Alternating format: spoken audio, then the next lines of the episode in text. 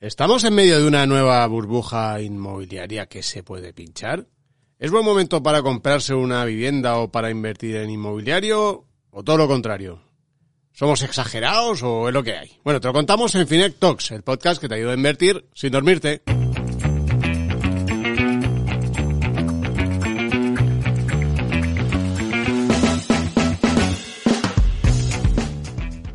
Jaime, 34 años, abogado, tiene unos ahorros de unos 30.000 euros. Ana es enfermera, tiene 31 años y unos 30.000 en el banco. Ambos llevan meses pensando en comprarse un pisito por Madrid. Zona, la que se pueda, seguro que fuera del M30, que dentro ni se plantean. Claro, por noviembre o así les empezó a picar el gusanillo del ¿y si nos compramos algo y dejamos de pagar los 900 de alquiler? Su colega que trabajaba en el banco les dijo incluso que las hipotecas estaban regaladas, que con su perfil sacaban un interés del 1% a tipo fijo o incluso menos. Pero de repente los bancos centrales hablaron. Había que combatir la inflación desbocada, sea como sea. Y eso implica subir los tipos. Y eso implica nuestra querida pareja, que tenían pensado pillarse una hipoteca al 1%, de repente ven que se vuelve a hablar de que los tipos van a subir, su amigo del banco les dice que ni hablar, que ya del 2,5% de interés no se baja y que esas además van a durar poco, que dentro de nada están al 3 y pico. Para colmo, la inflación sigue aquí, afectando también a los precios de las casas que querían comprarse. En niveles récords de subidas estamos de hecho desde 2007-2008. ¿Qué hacen ahora Jaime y Ana? ¿Se compran la casa por si sigue subiendo o esperan un poquito por si acaso se pincha esta hipotética burbuja? Eh, pero es que hay una burbuja, ¿cómo está esto? Bueno, de todo ello vamos a hablar con Bea Toribio, experta en el mercado inmobiliario a la que ya hemos tenido por Finec Talks y que os encantó. Antes, Antonio Villanueva da una mini turra a iniciar con sus cositas y después trae un fondo de inversión. Luego Carmen, como siempre, terminará leyendo vuestras respuestas a su pregunta de la semana. Ya sabéis, Finec Talks es el podcast que hacemos parte del equipo de contenidos de Finec, Carmen Fontana y Antonio Villanueva, que también lo producen, y Vicente Baro. ¡Empezamos! ¿No sabes en qué invertir? En Finet.com puedes encontrar de forma rápida y sencilla todo lo que necesitas. Fondos de inversión, planes de pensiones, depósitos. Busca y compara rentabilidades, comisiones, opiniones de expertos y mucho más. Finet, invertir en modo fácil.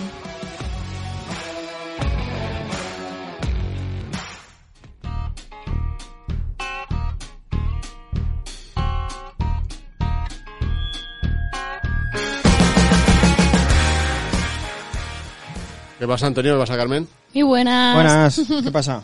¿Cómo andáis? Venga, ro- rompamos, rompamos la, la tercera pared o la cuarta pared, ¿cómo se dice esto? Em, estamos teniendo que grabar este podcast de nuevo por un error mío en la grabación. Es un... Entonces es- quería pediros disculpas Es un en re- directo re- delante de las 300.000 millones de personas que nos escuchan. Es un re récord. Es un re récord, efectivamente. Re- Nos había quedado un podcast de puta madre súper divertido y tal, Sí. y ahora os toca el aburrido. Sí, Lo siento ahora- mucho. Ahora va a ser No, una- no, no, lo remontamos, hombre. Venga, paleate.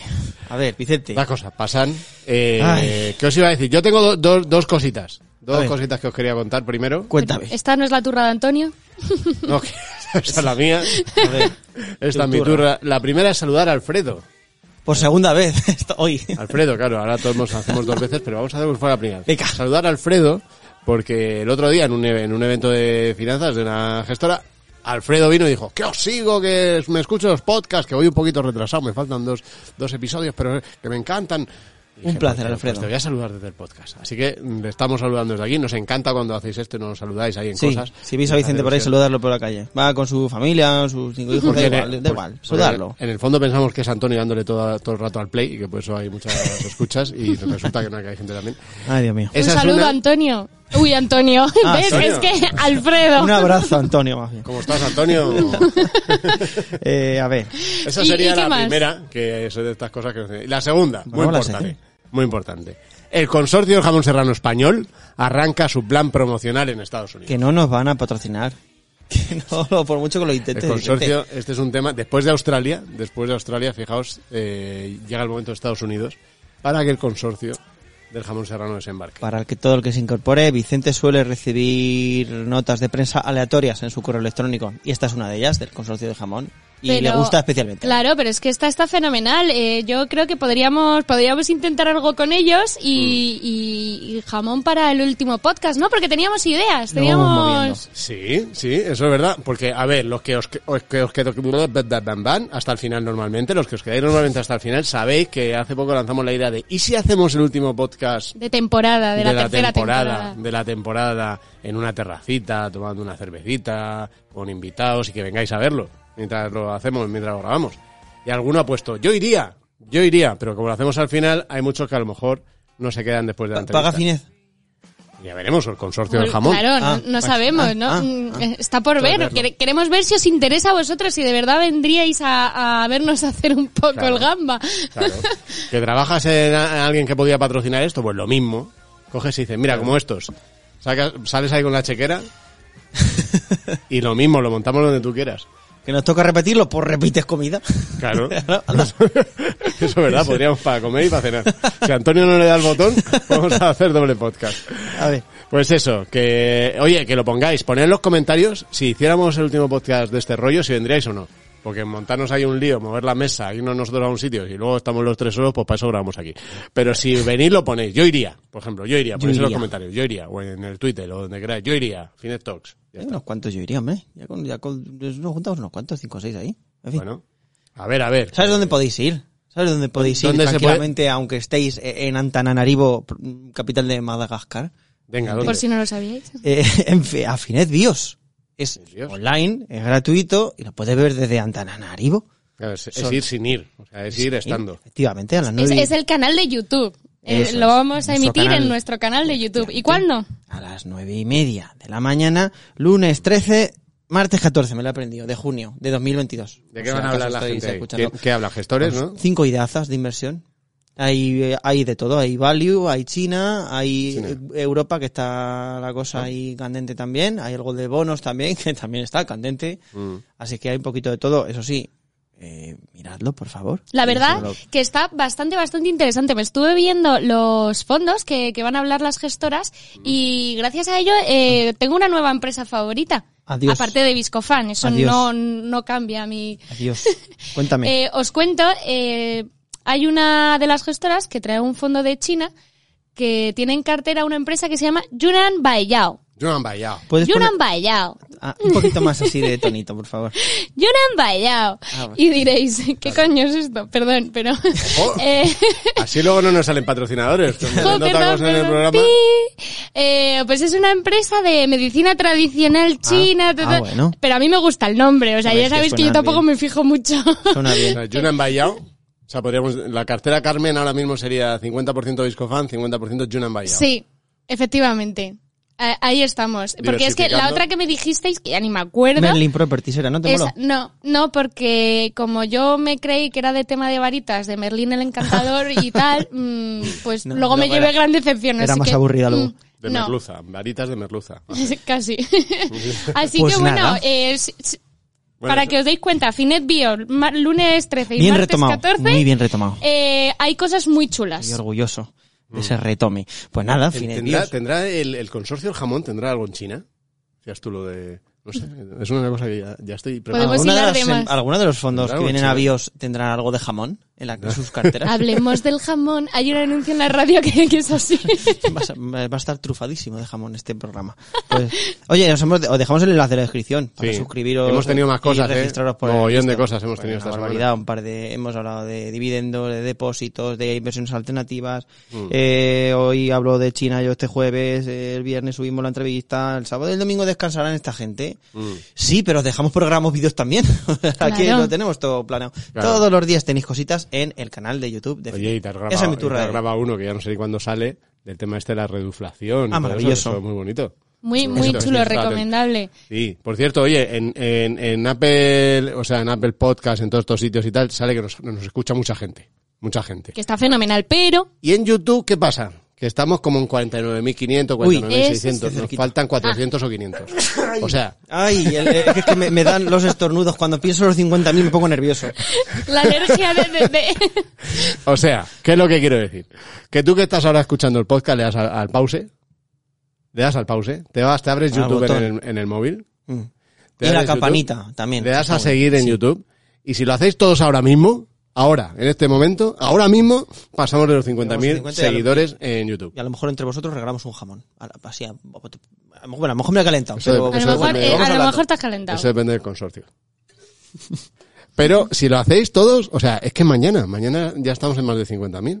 De hecho, si lo hacéis todos, estamos en mucho más de 50.000. Sí, sí, sí. A ver si lo hacéis. Venga, darle caña ahí. Vale, Eh, ¿qué ya más? está. ¿Algo No, más? no, ¿No no, tiene no, nada más? no, paso de hablar de vivienda. Bueno, como veis era un podcast de vivienda. Paso de hablar de mercado del calentón, o sea, quería comprarme casa, estoy viendo los tipos, estoy, eh, no, por no eh, soltar un montón de tacos improperios, eh, por favor pasa a la invitada, que es una persona seria, sensata y que habla muy bien del tema, porque como hable yo, Sí. me caliento. Hombre, hay una cosa que los que las cero personas que han escuchado la grabación del podcast que no hemos grabado antes porque Sí. que no, no han podido disfrutar y ahora sí que lo van a poder disfrutar los que escuchen este, que es que la- el, el, la- el BC ha subido tipos, Ah, pero ha pasado una cosa, que los ha subido en diferido. O sea, yo es la primera vez que lo veo. qué maravilla. Ha dicho, subo tipo, pero el mes que viene. Pero luego, Pero el que mes que voy, viene... como tu madre, con la zapatilla, que voy, Que voy. que voy para allá, te voy a dar con la zapatilla. La primera vez que lo veo. Y esto, vaya, lógicamente, va, eh, tendrá sus efectos. ¿no? Hoy he visto el Euribor ya por encima de 0,6. El Euribor va a subir. Vamos a ver cómo afecta todo esto al mundo de, de, bueno, también de la vivienda, de la inversión también en inmobiliario. Vamos con nuestra entrevista de la semana.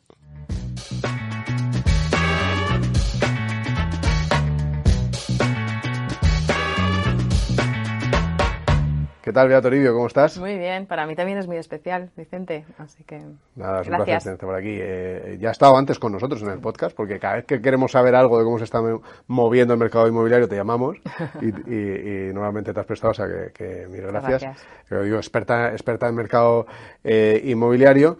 Eh, y yo creo que además en este momento en el que estamos de cambio, que sí cambio de ciclo económico, ¿no? Vamos a ver cómo, cómo, cómo ven las cosas, ¿no? Porque, pues fíjate, o sea, yo me, me he apuntado aquí un par de datos.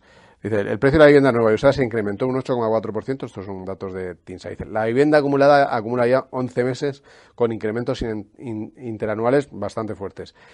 ¿Está el mercado inmobiliario cerca de otra burbuja otra vez? Que lo que mucha gente está diciendo. Estamos ya, nos, nos hemos acercado otra vez a niveles de, de 2008. ¿Qué, qué le dirías a, a un amigo que te preguntara esto? No estamos ante una burbuja. Y esto en esto hay consenso entre economistas, expertos, analistas, eh, eh, instituciones como el Banco de España.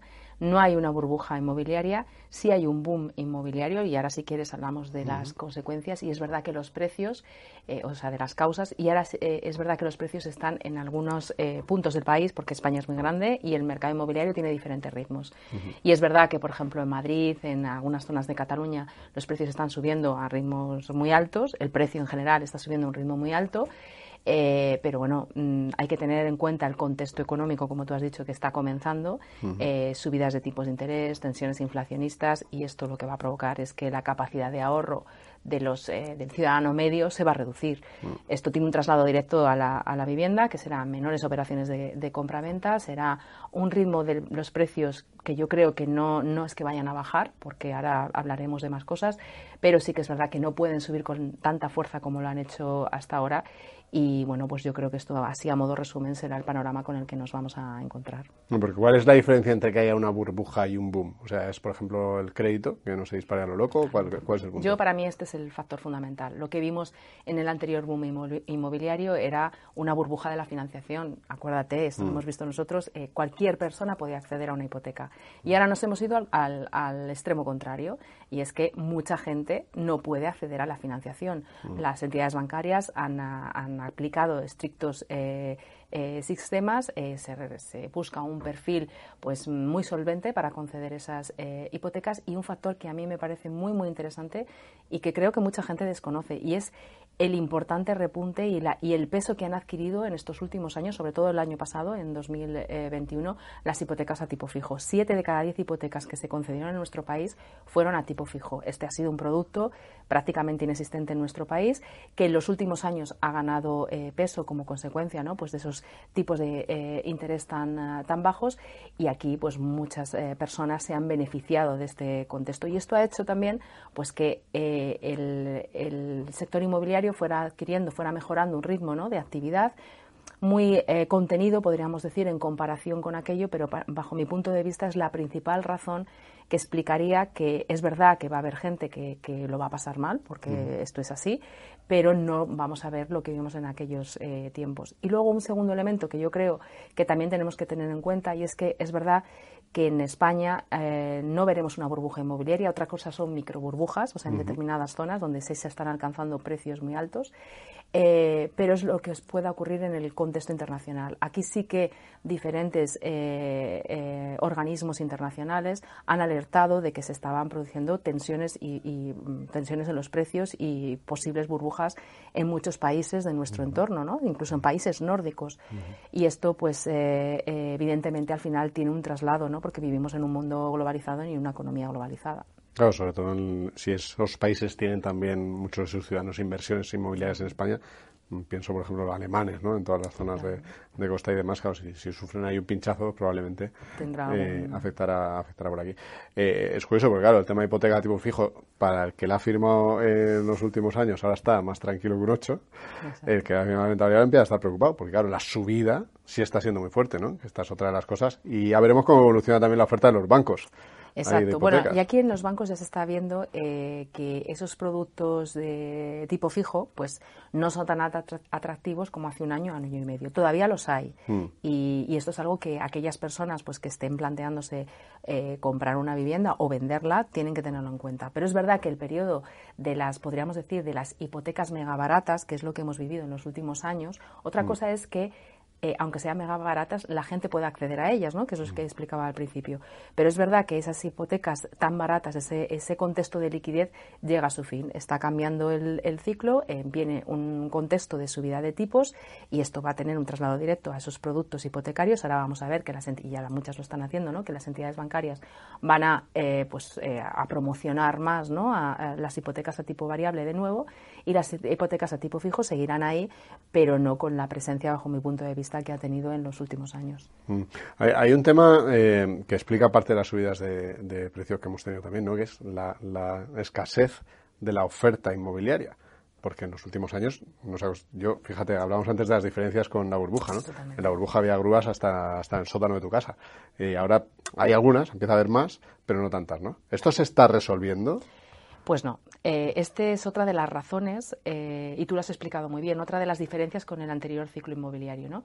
Pero es otra de las razones que explican ese eh, fuerte incremento de los precios. ¿Qué ocurre? hemos visto que como consecuencia de la pandemia, bueno, pues todos hemos visto los límites de muchas de nuestras viviendas. Y aquí, pues hay mucha gente que ha optado por reformar, y, pero quien no ha reformado su vivienda se ha comprado una nueva, ¿no? O ha cambiado de, residencia a nivel de, alquiler. Esto mm, ha dinamizado mucho el mercado explica esas casi 600.000 compraventas eh, que registramos en 2021, que es uno de los niveles más altos de los últimos 10 eh, años. Pero ¿qué ocurre? Que el peso de la vivienda de obra nueva apenas representa un 20% eh, de, de, esas operaciones de compraventa. ¿no? O sea, dos de cada diez viviendas que se han vendido en nuestro país en el último año eran vivienda de obra nueva frente a la vivienda de segunda mano. ¿Por qué? Porque la oferta de vivienda de segunda mano es mucho mayor. El precio de la vivienda de, obra nueva o vivienda a estrenar suele ser superior, pues porque ofrece pues unas condiciones ¿no? mucho más eh, favorables, o sea, bueno, pues una serie de, ventajas a nivel de prestaciones, podríamos Calidades decir. de lujo, Exacto. Mejores que la vivienda de segunda mano. Suele estar en manos de profesionales, de promotores, de bancos, etcétera, con los que es más difícil negociar que con un eh, propietario particular, ¿no?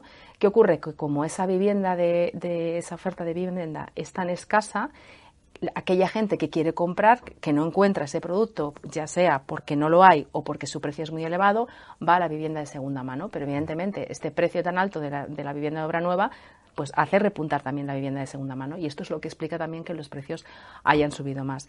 ¿Con qué nos encontramos ahora? Pues que evidentemente en este contexto ahora de subida de materiales, de falta de, abastecimiento, de tensiones inflacionistas, de subidas de tipos de interés, todo esto también tiene y falta de mano de obra, que es otro tema que también del que se habla poco, pero mm, fuera del sector, pero que hay una gran preocupación por este tema, hace que los precios, pues, o el precio de la vivienda de obra nueva además de que es una oferta reducida, pues sean mayores y esto al final pues se traslada a todo el mercado. Hmm. Claro, fíjate, eh, ese escenario que estamos explorando con subidas de tipos, que probablemente veremos cómo se moderan, ¿no? Siempre que hay un escenario de ralentización económica, baja la demanda. o sea, eso, eso lo hemos visto también, ¿no?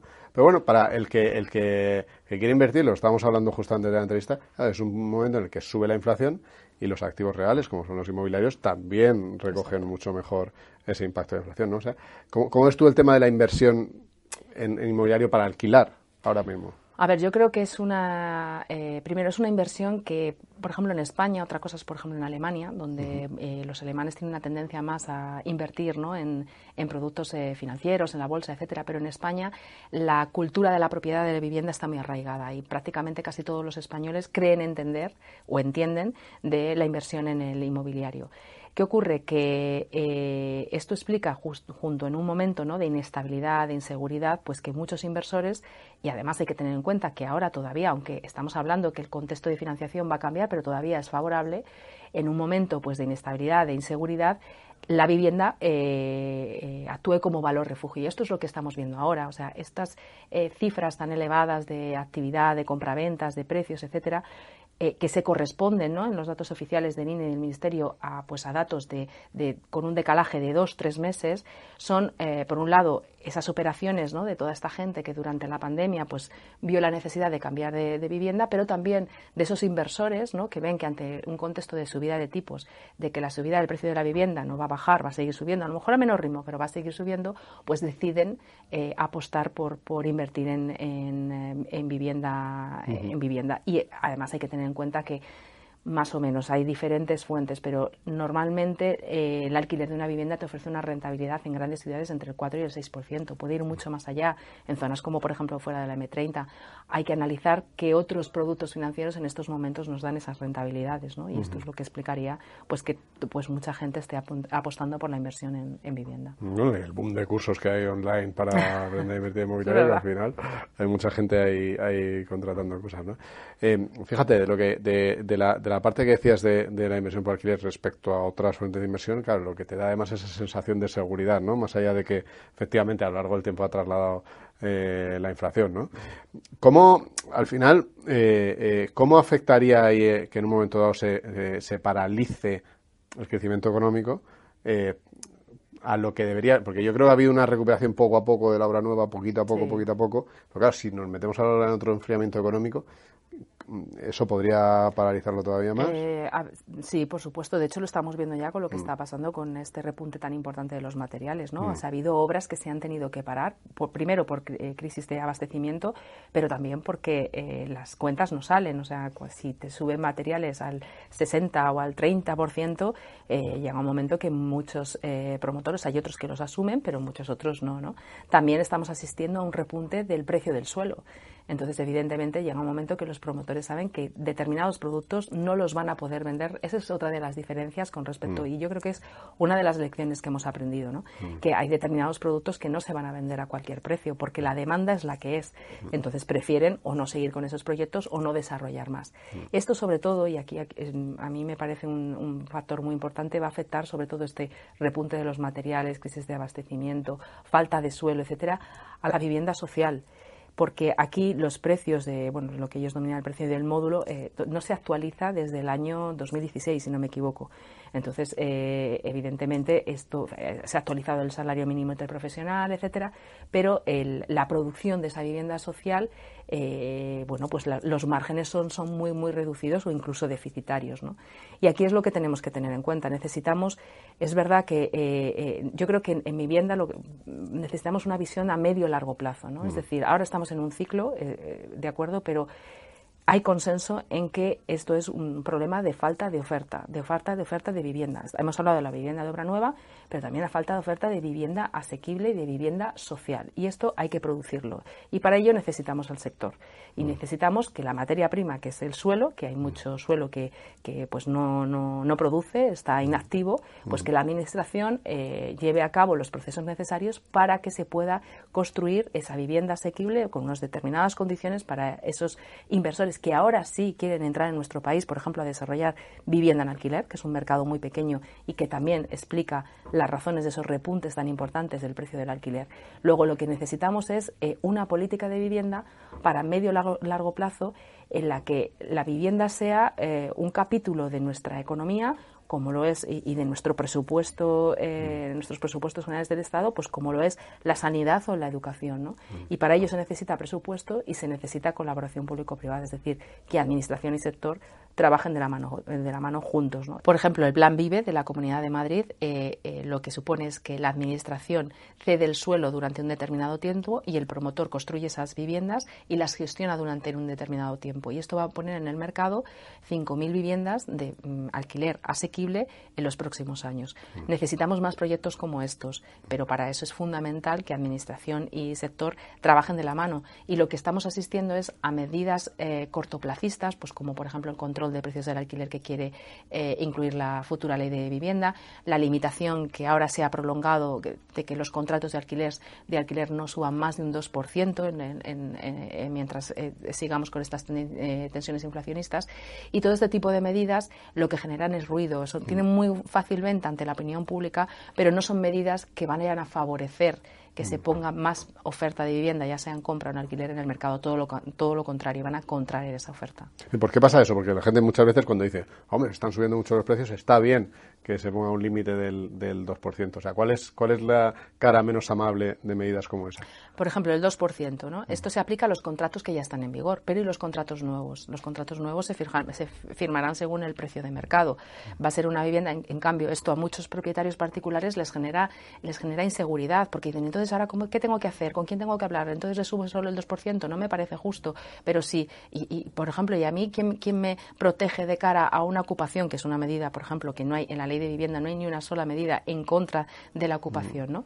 Eh, ¿Cómo me salvaguarda ante los desperfectos que ese inquilino me pueda dejar? Esto es lo que necesitamos, medidas que den seguridad a esos propietarios particulares o a esos inversores que quieren entrar a desarrollar esa vivienda en alquiler, pero que, claro, los mensajes que les estamos lanzando es limitación de control de, precios, eh, eh, que, una promoción, sea donde sea, el 30% tiene que ir a vivienda protegida. Nos imaginamos una promoción en Serrano donde el 30% se destina a vivienda protegida. Ese promotor tiene muy difícil esa, la salida de ese producto. ¿no? Entonces, los mensajes que estamos lanzando son un poco los contrarios a los que necesitamos. Y lo que necesitamos es un marco regulatorio que dé confianza, que dé seguridad, que atraiga esa inversión y que a, esos propietarios particulares, porque esto es una anomalía ¿no? en España, o sea, no hay país europeo donde el 80% de la vivienda esté en manos de, en alquiler, esté en manos de particulares. Pues necesitamos protegerles de cara a esos impagos, a esos desperfectos que le pueda dejar el inquilino a esa ocupación, etc. etc. Bueno, de hecho, muchas veces cuando se habla de estas medidas se dice que en otros países se ha implementado eh, y que en otros países ha funcionado, es lo que se dice. También luego mucha gente que dice que no, que funcionan a corto plazo. Esto lo dicen organismos internacionales, lo dicen eh, economistas, etcétera. En esto hay consenso y se ha visto, bueno, en Berlín el precio del alquiler ha subido igual o más que en Madrid o, Barcelona. Y luego eh, también hay que tener en cuenta que con todos estos países con los que nos, se nos suele comparar, claro, tienen un presupuesto público para vivienda que, por ejemplo, eh, pues en, en, en, una ciudad como Viena, ¿no? que es un es un paradigma de la vivienda social, pues para que os hagáis una idea, tiene en torno a 400, 500 millones de presupuesto para una ciudad. Esto es lo que hemos tenido para todo el país durante muchos, muchos años. Ahora, como consecuencia de la llegada de los fondos de inversión, es verdad que en este último ejercicio se ha incrementado de una forma bastante importante, ¿no?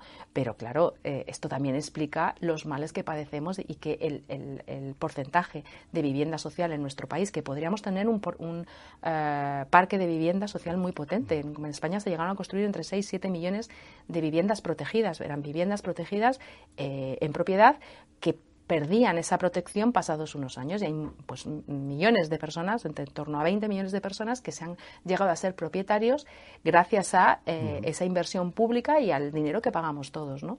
Pues esto también hay que tenerlo en cuenta. Hay que, y ahora que tenemos que pensar en empezar a construir ese parque de vivienda social y vivienda asequible, pero esa vivienda asequible se tiene que, eh, podríamos decir, sufragar sola. ¿no?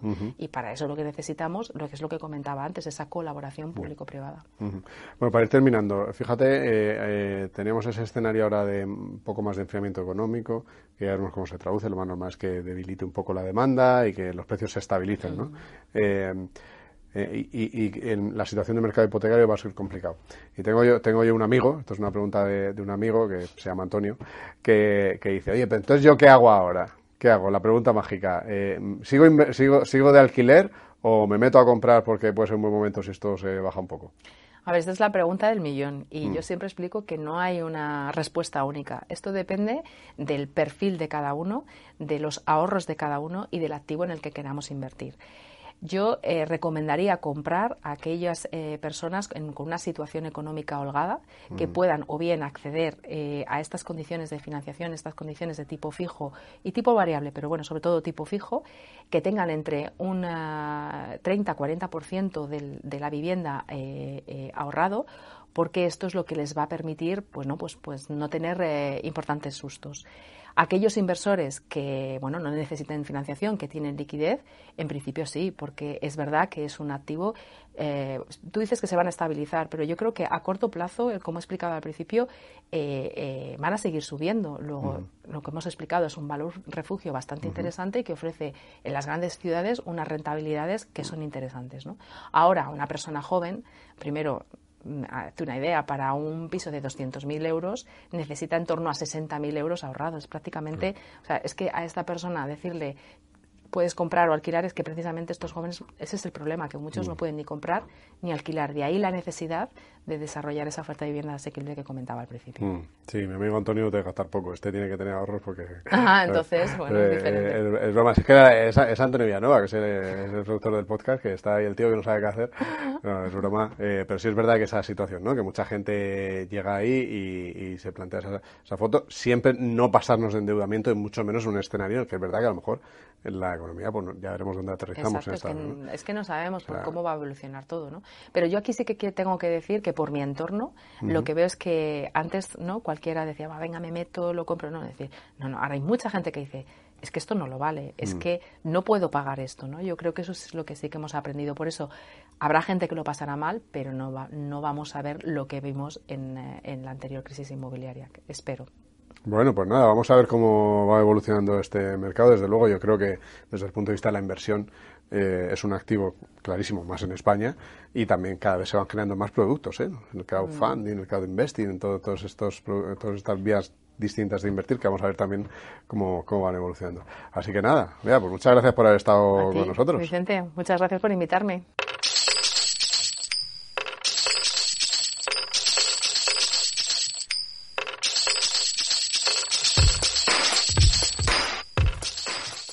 Pues sí, pues sí, pues sí, así está el tema inmobiliarístico. Es por lo que no quería hablar yo. ¿Qué te- y, y en el fondito de la semana, ¿qué te vas a traer? ¿Uno de inmobiliario? ¿Alguna cosa de esas? Pues lo he pensado, pero es que ya hemos traído alguno. Entonces digo, voy a variar un poquito algo más o menos que toca un poquito este tema. Ujú. Que es las infraestructuras. Tangente. Tangente. Infraestructuras que va desde la construcción de hospitales y escuelas hasta tuberías de que por las que pasa agua, pasando por la fibra que te llega a tu casa. Todo eso es inversión en infraestructuras. También materias primas, también oro, también muchas cosas. Fíjate, La materia Y- prima, lo que nos decía Bea, ¿eh? Está afectando ahí al paro inmobiliario. Y ahí es donde quería llegar yo porque el fondo que tenemos esta semana es el M&G Global Listed Infrastructure Fund. ¿Vale? Muy bien. La gente que apunte, ¿no? El nombre. Eh, no, lo- bueno, que lo apunten si quieren, pero le vamos a dejar el enlace en la descripción para que no tengan que apuntarlo. Le dan un clic ahí y ya les sale el nombre por completo. Si le dais un clic va a aparecer una ficha en Finet en la que sale que a 2022, eh, a rentabilidades a fecha 8 de junio, lleva uh, casi un 7% de rentabilidad. Jate, jate. Está aguantando, bueno, de hecho está subiendo. La verdad Es que ya estoy acostumbrado a decir con los FOD en 2022, está aguantando bien, no, no, que está subiendo este. Este, este bien. Claro. A tres años diré, bueno, a lo mejor se comporta un poco peor. Bueno, 12,37% anualizado. No está mal. Este fondo, eso sí, claro, eh, es un riesgo 6 de 7, o sea que por mucho que... esto no, no es para todos. Aprovecho para decir que esto no es ningún tipo de recomendación de inversión, ya lo sabéis, pero bueno, compara este fondo con otros y decídete por lo que quieras atendiendo a tu perfil del riesgo. Exacto, o por ninguno, a lo que te dé la gana. Esto no podía dejarlo yo grabado libre. y, y ponerlo siempre, como hacemos en los vídeos. Sí, bueno, vamos a hacerlo. Porque no, algún día se me habrá olvidado y algún día vendrán y dirán, Claro. este que estés recomendando. No, compáralo. En fin, Exacto. volviendo al tema. Tenemos por aquí. ¿Qué tiene en cartera este fondo? Pues a ver. tiene, entre otras cosas, a Enel. Principal posición, Enel, esta te suena a ti, Vicente. Porque imagino tendrá Enel, porque también Enel, que es una gran compañía de, de- de electricidad y de energía, pues imagino, claro, estas hacen también infraestructuras de redes. Claro. Por Exacto. ejemplo, para los parques solares, todas estas cosas. O, en fin. Pero claro, eh, ¿de dónde viene la parte de la subida? Aparte del tema de las infraestructuras, que también no, no, no van mal del todo, van porque tienen un rato de energía también en la cartera. Tienen Claro, a Gibson mismo, Energy, Energy, Claro. Tienen Prairie Sky Royalty, de temas de, de petróleo, Franco Nevada Corp, que es de temas de minería, de, de oro y demás. O sea, que, que, que también les va bastante bien. Los que tenéis fondos en cartera de, de este tema ya bien lo sabéis. Y E.ON, E.ON también os suena por aquí, de temas de ser- servicios públicos y demás. Pues nada, esto es un poco el desglose. Esto de las infraestructuras suele decirse que sirve a veces de refugio contra la inflación. Más o menos, tengo aquí un estudio del SP Dow Jones Índices que analizó más o menos desde 2002 a 2021 y salía que el índice que invierte en infraestructuras, solo en este tipo de compañías, pues en cuando hay meses de alta inflación superaba una media del 3,1% y un 2,4% más o menos al índice global. O sea, que en, en meses donde hay inflación alta, o sea, que superaba en rentabilidad en esos meses. Entonces, pues bueno, ahí dejo ese dato para que veáis que no es, no es algo que digamos así a, a la ligera. A lo Esto lo hemos leído, en un- en- por cierto, un- en un informe de, de Manji, que también lo colgaron en, en, en Finet y lo dejaremos en la descripción también. Sí. Muy bien. Yo el otro día estuve moderando una mesa precisamente en la que participaron desde Manji, hablando de este Te he fondo. entendido modelando una mesa. Digo, bueno, pues vale, Vicente, lo que Pues hagas tú, que no sé, fenomenal, pues, vale, en- en Ikea, pues voy- yo me la modelo también con Ikea. Dime, sí, perdona, modelando, has dicho. Sí, de- déjame decir cosas interesantes. Venga, vale. Eh, Una vez. en- entonces, es- era una mesa en la que en la que participaba Manji, como digo, que se hablaba de fondos de infraestructura, ¿no? De todo lo que viene siendo este mundo de la infraestructura, que yo hice el chiste, digo, el inframundo, ¿no? El inframundo. Mamá. Y la gente no se... No te lo pillaron ese. No, la gente está... Estaba otras la gente- cosas. la gente está con el móvil y... Bueno. Y queriendo que, escuchar total, cosas una- de una- inversión y eso, es que esta gente de verdad... Total, que era un evento de, de ASEAFI, de la Asociación de, eh, de la Asociación de Asesores Financieros, y, y, y, claro, estaban la parte de infraestructuras cotizadas, que son, por ejemplo, este fondo, este fondo invierte en empresas que se dedican, o que tienen una parte de su negocio en el mundo de las infraestructuras, pero invierte en las acciones de las empresas que cotizan. En las acciones, invierte en bolsa. Y luego están las in- las infraestructuras, infraestructuras eso mismo. Sí. Inframundi. no cotizadas. No cotizadas. Ajá. ¿Vale? Que son, son fondos pues, más parecidos casi a. O sea, son fondos sin, sin liquidez diaria ni nada de esto, pero que invierte, por ejemplo, en, en, en, la- en el mismo proyecto de construcción de un parque solar, por ejemplo, o de una torre de datos, o de un hospital, o de. O sea, con la financiación que ponen los inversores, construyen y luego van pagando pues los intereses. ¿Qué pasa? Que muchos de estos contratos, eh, en muchos casos, por ejemplo, carreteras, luego las concesionarias lo ligan a la inflación. O sea, Claro. que hay un punto ahí que van recibiendo unos También se aquí. protegen por ahí un poquito. Bueno, O sea que bueno, que están esos dos mundos. Este que hemos, este que hemos dicho, este de Manji, es de los de infraestructuras cotizadas. sí. Es de, Así que- eh, tengo un par de reviews por aquí súper rápido. Tenemos a Eduardo Estallo de Mafre Gestión Patrimonial. Nos, dice, le da cuatro estrellitas de cinco y dice exposición de máxima calidad al sector de las infraestructuras. No me extiendo, ya lo sabéis que en la ficha tenéis estas opiniones por aquí. Mar, Ba- Mar Barrero de Arquia Profit dice que le parece este sector de infraestructuras entre los más atractivos a corto plazo. Eso sí. Ahí está. Ahí está esa visión de los expertos. Pues muy bien. Bueno, Pues para ya largo plazo está. cada uno. Ya decimos un 6 de 7. Para que no me... Mm, Las infraestructuras harán muros también con... Muros. Como Me este. suena. Como este quizás. ¿Eh? ¿Harán? ¿Harán muros? Digo yo. Porque si haces ahí una torre de datos tiene que haber muros. Como el muro, en otra sección. Vamos con el muro. Qué Eh, artista del hilado, ¿eh? El. Total, qué capacidad. Eh, la semana pasada preguntamos si tienes colchón de emergencia y si ahora mismo en el supuesto te quedaras sin trabajo, Dios no lo quiera, ¿para cuántos meses te llega? Y hay un poco de todo. Eh, en Twitter Álvaro nos dice que 26 meses, eh, Laia que 30, Manuel Junco, que es mi compi de Viscofan, Con Piscofan lo llamaremos. eh, dice que 38 meses, pero, claro, como se queda sin trabajo, se ahorra ese dinero en gasolina. Entonces, si no gasta en gasolina, 41 meses. Que no es ninguna tontería, ¿eh? bien, bien apuntado. Y luego está eh, otro que me ha sorprendido un montón, que es Efraín, que dice que entre 50 y 60 meses. Me parece Oh. una barbaridad. Aparte que No. yo el tema ya de contar los meses, o sea, ya he hecho el cálculo y digo, ¿cuántos años es eso? A los bebés, a las semanas de bebés. Claro, lo que pasa, yo creo que eh, la gente está diciendo, eh, teniendo en cuenta las inversiones, yo creo. O sea, porque, claro, tener 60 meses solo en liquidez, que es en teoría el colchón de emergencia había está prácticamente en liquidez. Habrá gente que pueda tenerlo. Pero, pero Enhorabuena. muchísimo. Hay- Yo, hay yo creo que... Yo podría tenerlo. Yo creo que hay que tener menos hay que invertir un poquito más. Yo puedo tenerlo. Pero tú pudieras tenerlo. Yo puedo tenerlo si por- quiero. Por el otro lado. Por el otro lado, porque a, lo mejor mi colchón no es tan grande, pero es que no comiendo vamos para los gastos, como dice José Mota. O sea, puedo hacer la fotosíntesis como sol y a funcionar y O sea, cero o gastos. sea, sí, eh, pero mira, hay Voy a otro... poner un hay- infinito ahí. Hay un usuario que dice, eh, manteniendo el mismo nivel de vida, o sea, sin cambiar mm, tu, tu forma de Ya, vivir, ya vamos él por- eh, 28 meses. Claro, ya vamos por los asteriscos. sí, que Entonces- si nos ponemos en modo ratilla, Entonces cenas hay un par, de, oscuras... un par de años más. a- a Antonio, a Antonio es que le sale a pagar. Eh, al colchón de emergencia le sale a pagarle a Antonio. Ya, De un lo par de- poco que- de lo poco que gasta. Un par de añejos ahí sí, entonces, hombre. Pero sí, efectivamente, eh, hay, hay de todo. Mira, Mr. Marketing en Evox nos dice que, lo- que tiene un colchón bajito. Eh, si la liquidez de tus inversiones es rápida de ejecutar, pienso que es mejor estar invertido. Y en caso de emergencia, de descapitalizas un poco y listo. Aunque es evidente que algunos meses de colchón son muy necesarios. Claro, o sea, yo creo que, por ejemplo, 12, a partir de 18 meses me parece que ya no estás siendo eficiente. O sea, porque al final, ¿Tú joder, crees? Yo creo que sí, yo creo que ya tienes cubierto año y medio con liquidez. Coño, el resto a invertirlo. ¿Sabes? ¿Tú O sea, crees? Yo sí. Ya sé. estás siendo poco Pero eficiente. depende de eh, cada persona también, ¿no? Hay de todo y luego Ah, pero. Sí, depende de si ahorras con tu pareja o no, porque dice aquí un usuario en Evox, dice, mantengo un colchón de unos 12 meses. Ahora bien, también si puedo tirar un poco más de tiempo con los ahorros de mi pareja, Claro, Nos ha que jodido claro, Mario, si ella quiere. o con los del vecino. Claro. Haciendo ahí una sustracción Ya. periódica. Y yo, si mi pareja es funcionaria, o sea, yo también puedo tirar de ahí, pero, pero Claro. prefiero, yo pienso mis cosas y digo, dos añitos, yo creo que me da, tranquilamente. Yo, yo estoy en el punto de, como Lola, que dice, sí tengo, pero no llega a seis meses. Y, pero, pero me he dejado lo mejor para el final. A ver, a ver. Y es eh, que además de esta pregunta del colchón hicimos Espera, espera, una- espera, espera. No es que esto ya lo he dicho antes, cuando hemos grabado y no ha valido, entonces no, no voy a dejar que lo diga. Y ya está, y hasta aquí la sección no, del muro. No, no, no. No. Ah, hicimos otra pregunta, es que Por además favor, la, hizo, la Vicente. Sí, sí. eh, que, que, que si tuvieras un fondo, ¿qué nombre le pondrías? O sea, tuyo, ¿no? ¿Y cuáles han sido las respuestas más eh, Eh, certeras, pues, Carmen? mira, solo, solo digo la, la reinona, que es Y- 14 Champions Fan. 14 Champions Fans, qué bonito. La verdad es que me gusta No es mucho. por nada. Yo tenía que soltarlo y aunque lo repitamos una tercera vez, por favor no, eh, lo volvería a decir. Sí, sí, sí. Lo que sí voy a decir es la pregunta de la semana que viene.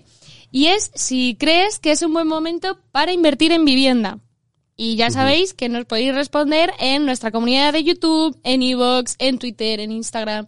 Y la semana que viene, pues lo comentamos. Y vengo con las Vivienda barra respuestas. inmobiliario, o sea, invertir en inmobiliario también en general, ni ay, los pisos, no sé qué. Tú después de hablarlo con Bea, ¿qué crees?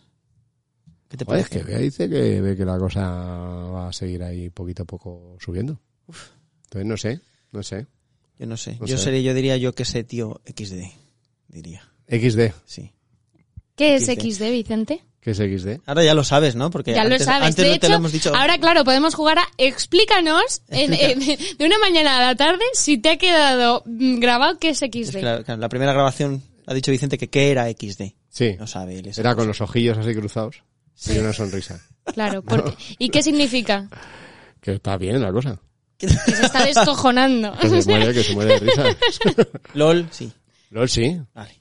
Dile a tus hijos U, de mi parte. U, W, U. Es que habláis raro. yo- eh, A, a eso a mí ya no me Sí, me pilla que raya, no- eh. Me raya, bueno, bueno, me bueno. raya. no, no me renta decir eso a mis hijos. No me reta. bueno, bueno, te vas aproximando.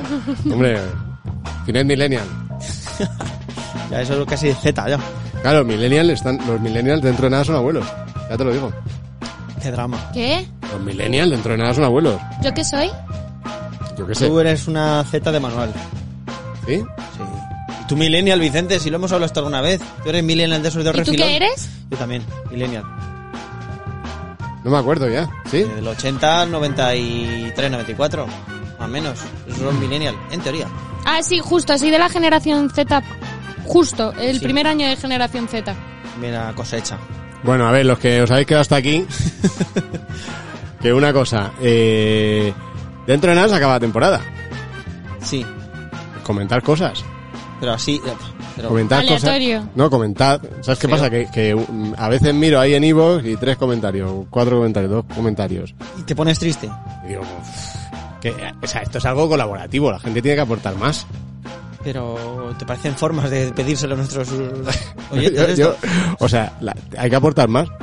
Hay que, hay, que- hay que participar más. Vamos a ver. No, es que no, me pongo los cascos, lo escucho y... No, no, hay que aportar. Joder. Entonces los que... bueno, pues... ¿pero qué pasa? ¿Y que si no qué? No, sino que nos manden un jamón. Ah, bueno, Como el venga, vale. no nos lo manda. Yo, eh, eh, perdón, eh, tengo que, es que he estado, me he metido en una página para ver los rangos de edad de generación está- te Z y quedado ahí. millennial. Sí, y, y tengo dos cosas. Una, estoy entre el Z y el millennial, porque mi año está ahí, y, y, y creo, creo que Vicente no es millennial, no lo No. sé, no tengo dudas. Pero no soy boomer, no soy boomer. ¿Qué año naciste, Vicente? Ah. El 78. Ay, Soy hijo pena. de la Constitución. Eres última Ay, cosecha. es que millennial es, X. eh, empieza en el 81. ¿Ah, sí? ¿Yo qué soy? ¿Yo qué soy? Eh, lo anterior a X, millennial. X, no es coña, eres generación Soy X. X. X. No es broma. Eres tal cual. Joder, al final sí creo. que hemos aprendido otra cosa, ¿eh? En fin. ¿Qué sois vosotros, los oyentes? ¿Qué sois? Poner- por lo menos eso, poner- aunque, sea, aunque sea eso, aunque sea poner lo que Mis sois. sobrinas son alfa, que ya es después de la Z. Poca broma. Bueno, en fin. Vamos, Bueno, vamos, eso. vámonos ya, que si no desvariamos mucho. Eso, que pongáis aunque sea lo que sois. ¿Qué sois? Y, Z, X, Millennials, Baby boomers, Baby Boomers. en fin. ¿Qué Vámonos. sois? ¿Qué sois? Y Muchas da- gracias. Y luego darle al me gusta. Sí, eso sí. A darle al me gusta con las gracias. No, es que la gente nos mira ahora muy bien. Están los pedigüeños estos. No, es que no cuesta, es que no cuesta nada. ese, ese- ese oyente ahora mismo, señor, suélteme del brazo, por favor, me quiero ir a, me quiero ir a, a cenar, por favor. A venga ya a cenar todo el mundo o a lo que vayáis a hacer ahora. ¡Hala! Hasta luego.